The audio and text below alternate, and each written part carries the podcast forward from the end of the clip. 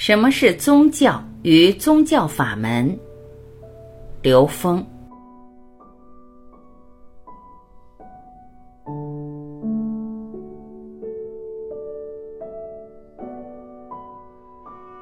有人问刘峰老师，关于中华民族的信仰问题，目前学术界是怎么看的？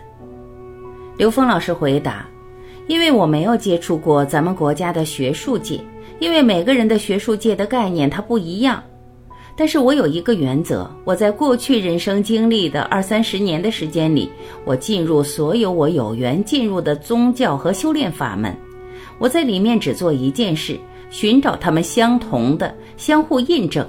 我把它叫求同尊异。因为在这个时空，我们看两千多年来，不同的派别花了过分的时间跟精力强调不同。而我发现，这里面其实相同的东西才宝贵。我用一个很简单的概念跟大家做一个比喻：这些宗教的先哲们，他们是打开了内在智慧活水，接通 n 维宇宙空间的。他们对于任何一个问题当下回答，他不需要去查字典或需要去干什么，他这个活水闸门是打开的，它连接了道。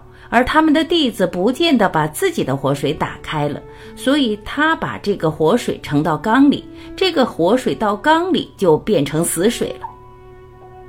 那为了适应不同的人群、不同的族群的人，他可以往这里加盐，往那里加糖，拿这个缸去腌臭豆腐。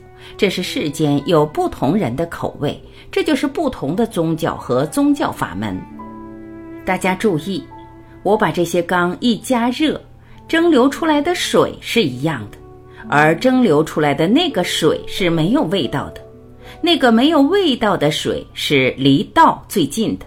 所以我们在所有宗教、所有智慧系统里面找相同的，错不了。我相信我们中华民族承担着这么一个使命，因为我们现在没有任何一个宗教在统领中国人的信仰。不是坏事，为什么呢？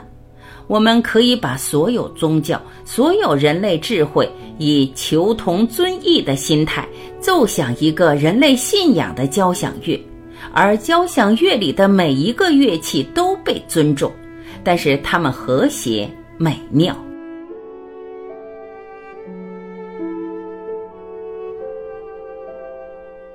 感谢聆听，我是婉琪，我们明天再会。